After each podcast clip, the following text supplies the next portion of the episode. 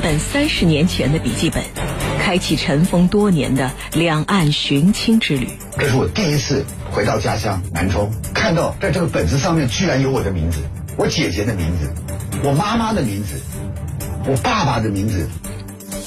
跨海寻亲，替父圆梦。这一辈子永远的痛，不到三个月，刚好他就意外死掉。这个他做了单程的一个单程的票，没有回头票。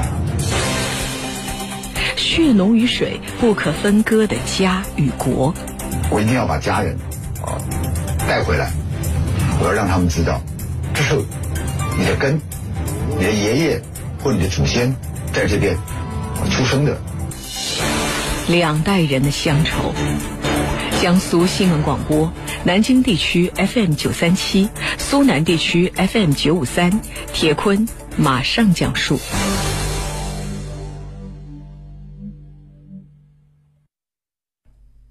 二零一七年九月十九号，四川南充一场特殊的认亲仪式正在进行。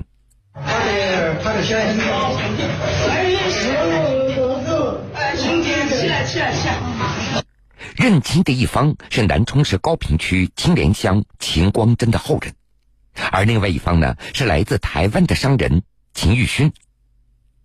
而之前秦玉勋对亲人的消息那是一无所知。之前你对这些家人的存在和信息是几乎是不知道的吧？完全没有，这是像大海捞针，根本就不可能办到的事情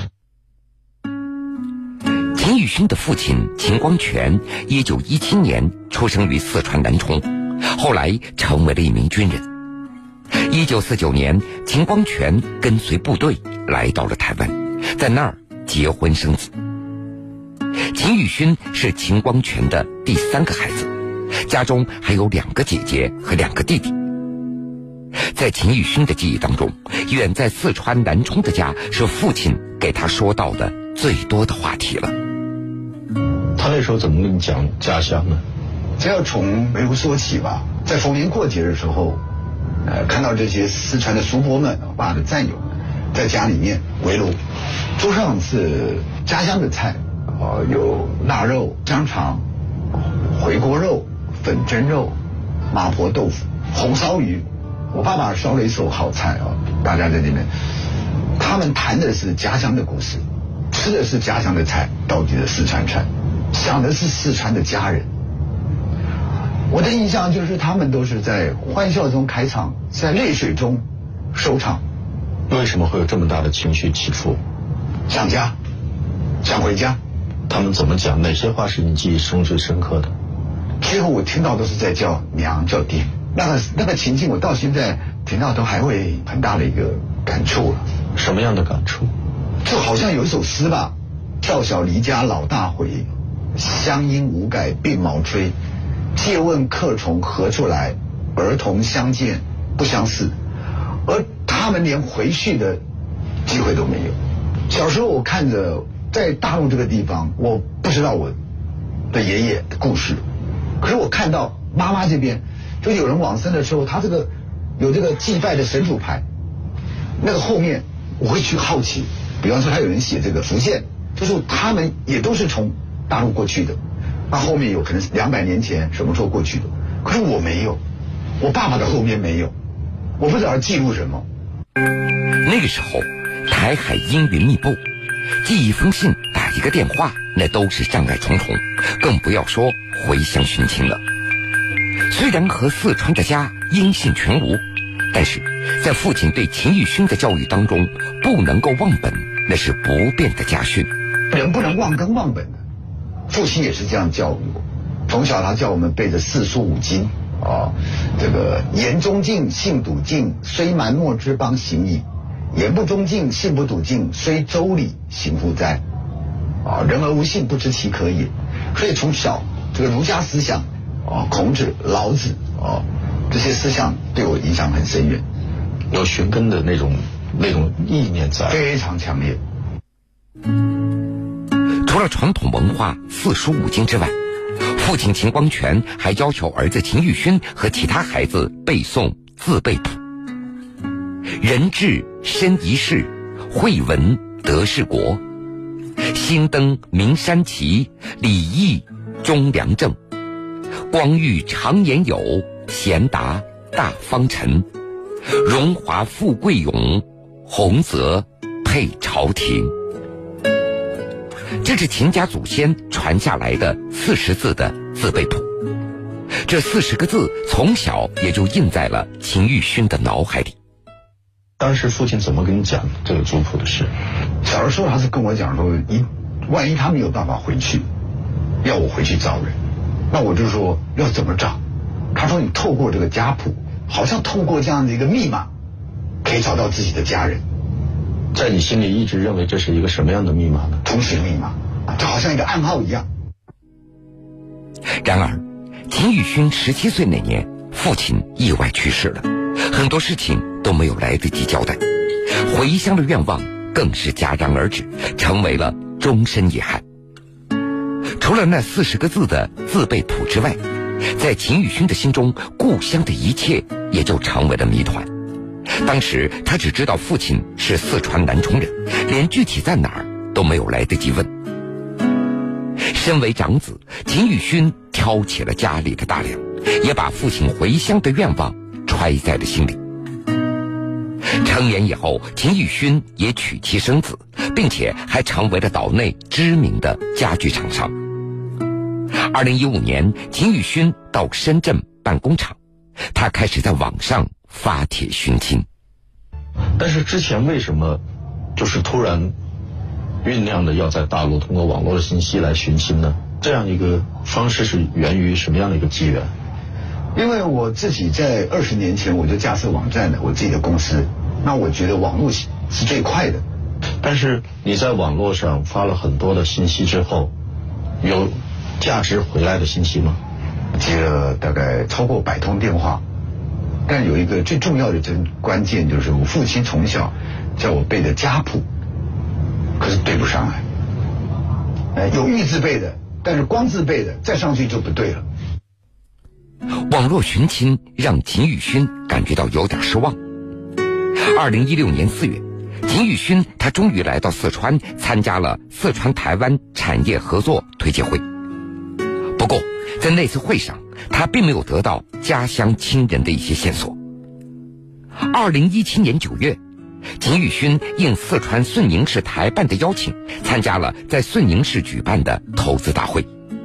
会议期间，他再次将自己和四川的渊源以及寻亲的愿望告诉了相关部门。虽然可用的资料和线索非常少。但是顺宁市台办还是积极帮助秦玉勋出主意、想办法。当时是开完会以后，马上要参加北京的一个中国科学家论坛，我放弃了，我回到我老家去寻根，因为两年前我弟弟啊意外就往生了。天有不测风云，人有旦夕祸福，哪一天轮到我了，这个使命谁来完成？而且家里面只有我。就你那时候突然会觉得时间有些紧迫哈，是，所以我一直想，在有生之年，这个事情对我来讲是非常重大的一个任务。对您而言的话，您只知道一个南充这么大的一个地域，但是更细的信息还有吗？有，我到了现场以后，接待我们的是王新培王主任，南充的。我把这个信息给他，告诉他，小时候听我爸爸讲，有个圣庆府是一个古代的一个衙门，把他带我去。旁边好像有私塾的地方，有个孔庙，他带我去。我当时在那个地方，感觉上就好像我爸爸小时候他们讲故事，在这边很清楚的。那我在那边祭拜了，哦，把这些瓶子，我带去的瓶子，在顺庆府前面跪下来，哦，告诉我爸爸说，我帮他圆了这个梦。当时。顺宁市台办在《南充晚报》上登载了秦宇勋寻亲的消息，让秦宇勋难以相信的是，这个办法真的找到了一个新的线索。在一本三十年前的工作笔记上，他看到了父亲和家人的名字。这是一个什么内容的一个笔记本？三十年前寻亲的一个笔记本，里面记载着密密麻麻的大陆要寻台湾的一些资料，居然。他从印象中，从一个破旧的铁柜里面，但是泛黄的一个手记本里面，我看到我的名字。我当时那种感觉在颤抖。这是我第一次回到家乡南充，看到在这个本子上面居然有我的名字，我姐姐的名字，我妈妈的名字，我爸爸的名字，无法相信。我到现在都还觉得这是一场梦。这个已经泛黄的工作笔记本是属于南充市高平区原台办主任岳国超的。当时在南充晚报上看到秦玉勋寻亲的消息以后，凭借着依稀的记忆，岳国超查阅了自己三十年前的工作笔记。原来，早在三十年前，也就是大陆和台湾刚刚恢复交流的时候。有一个叫秦光真的人，曾经来到南充市高平区台办，说要寻找台湾的哥哥秦光全。后来秦玉勋知道秦光真就是自己的叔叔。你父亲资料在这里，是你父亲是一九一七年出生的，我的叔叔也在找他的哥哥，他叫秦光真，他去拿了一个我爸爸当年辗转给他的一张照片，他说大家都回家了。我的哥哥怎么没有回家？他千拜托他，万拜托他要联系。就是靠着这本工作笔记，秦宇勋在四川的亲人的信息和住址也就被成功定位了。二零一七年九月十九号，那是五十一岁的秦玉勋非常重要的一天。这一天，在当地台办工作人员的带领下，秦玉勋和家族的亲人们见面了。然后在那一场相认大会里面，我眼泪就一直流下来，全身颤抖着哦。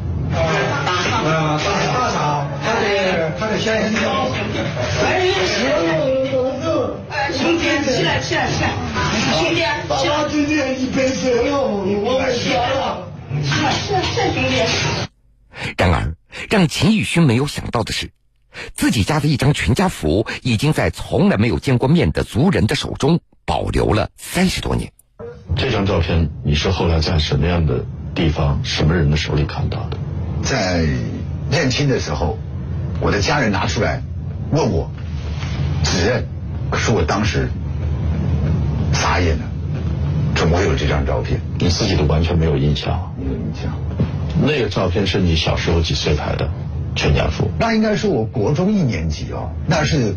你看我弟弟那个，我弟弟差我快十二岁哦，那是一个过年在家里面的那个时候天气很冷，拍完照，那我真的没有印象，家里也没有这张照片。可是那照片拿在我手中，我是颤抖的，因为那照片里面是我的家人，那里面的我人我都认得，而且在家人以前老家的这木门，原来。那张全家福是父亲当年辗转寄到家乡的一个照片，在照片背后，父亲还对应着照片里的每个人的位置，将家人的名字一一的写在上面。照片最后的落款是秦光全，这几个字虽然已经模糊了，但依然可以辨认出来。名字下方的时间是一九八二年。这张照片看到以后，我。马上扶起，就是我爸爸，他很开心，能够跟家人对上了，可能不久的将来就能够重逢了吧。可是这变成这一辈子永远的痛。不晓得是从美国还是从海外，在他通过一封信吧，然后寄了一张照片回来，不到三个月，刚好他就意外死掉，那也来不及搭上这个返乡的，或者是老兵返乡的这趟。旅程，这个他做了单程的一个单程的票，没有回头票。父亲秦光全已经去世了，而当年拿着照片到南充市高坪区台办，希望寻找哥哥的秦光真，也在二零零八年离开了人世。他临死之前，还交代他的子孙，一定要把你伯伯这一家人找到。看，这个是非常感动。我当时我父亲离开家乡的时候，我婶婶吧，她刚嫁进来，她帮她弟弟办了这门亲事，她要去从军了，才十五岁。现在我回家，只能到她坟前去上坟。这个历史造成的一个变化，让人很唏嘘的。我跪在他们的坟前，却见不到他们的踪迹。这个内心是百感交集的。在家乡的祖坟前，秦宇勋替父亲祭拜着祖先。他说：“爸爸，我回家了。”秦宇勋也随身带着六个相同的瓶子，里面装的是泥土、盐巴和大米。这里面装的就是盐、盐巴、泥土啊，跟大米。然后这个是香火，香火是在哪里取的？台湾的香火哦，祭拜他们的香火哦，我放到这个里面来。然后我把它放到这里面来以后，这是香火。然后再到我爸爸这边，四川南充取了他大庙的香火放进去，合在一起，混在一起，把这个当地的这个也是一样。我想说，万一找不到，我就把也是这里面现在就是全部都是大米、油米、盐巴，还有土土，这已经是两地的。啊，台湾跟这个，然后我拿回去，我放在我爸爸啊他的啊这个灵骨塔啊旁边。秦宇勋所携带的这六个瓶子上面印着的那些名字，都属于和父亲一样，在思念家乡亲人中故去的四川籍的叔叔伯伯们。你带着大米、盐、土带回台湾，是想给那些逝去的叔叔伯伯老兵们一点家乡的气息吗？这是因为泥土就是就是我们的根本啊，有土死有财，而且泥土是包容性的，孕育的。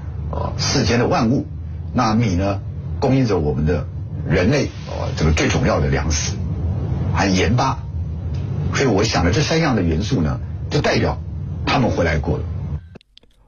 父亲的遗愿终于完成了，一切又都好像冥冥当中的缘分。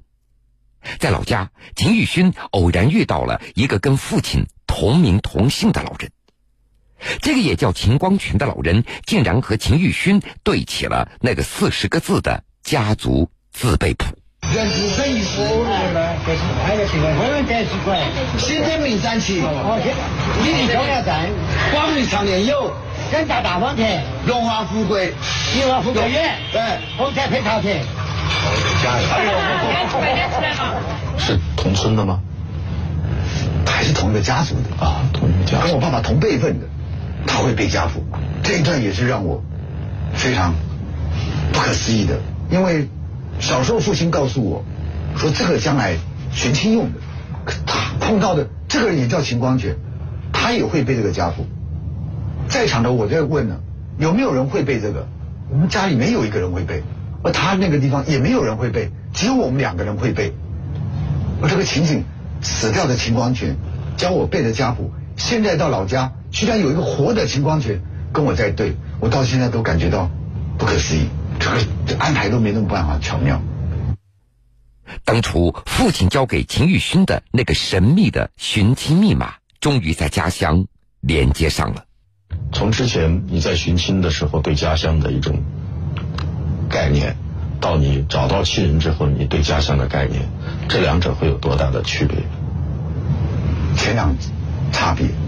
我才知道南充的一些故事，还有人知道我爸爸的故事。可是我爸爸今年他是一百岁，可是有九十几岁的人知道我爸爸，跟我爸爸一起玩过。就像我的家乡有七八百万人，你看着他们的生活啊的进步，而且他们的态度，我觉得有的时候不要听别人讲，你自己回来感受，我觉得是最真实的。我也希望两岸的年轻人，包括我的下一代。你们都回来看一看，在南充待了几天？家乡，我四五天吧。那这是我这一生，我觉得我终于松了一口气。爸爸交代的任务，我也是让孩子们知道，我有交代的。这个交代不仅是给父亲的，可能还有自己的孩子，是给世世代代的子子孙孙，让他们知道说，啊，四川连上了。而他的从秦光权上面不会是空白的，所以人生很怕空白。那我觉得这个对整个家族来讲，这个历史来讲，我办到了。我一定要把家人啊带回来，我要让他们知道，这是你的根，哦，你的爷爷或你的祖先在这边出生的。过去我感觉上我像一根断了线的风筝，风筝还在上面飘，而我是在线的这一头。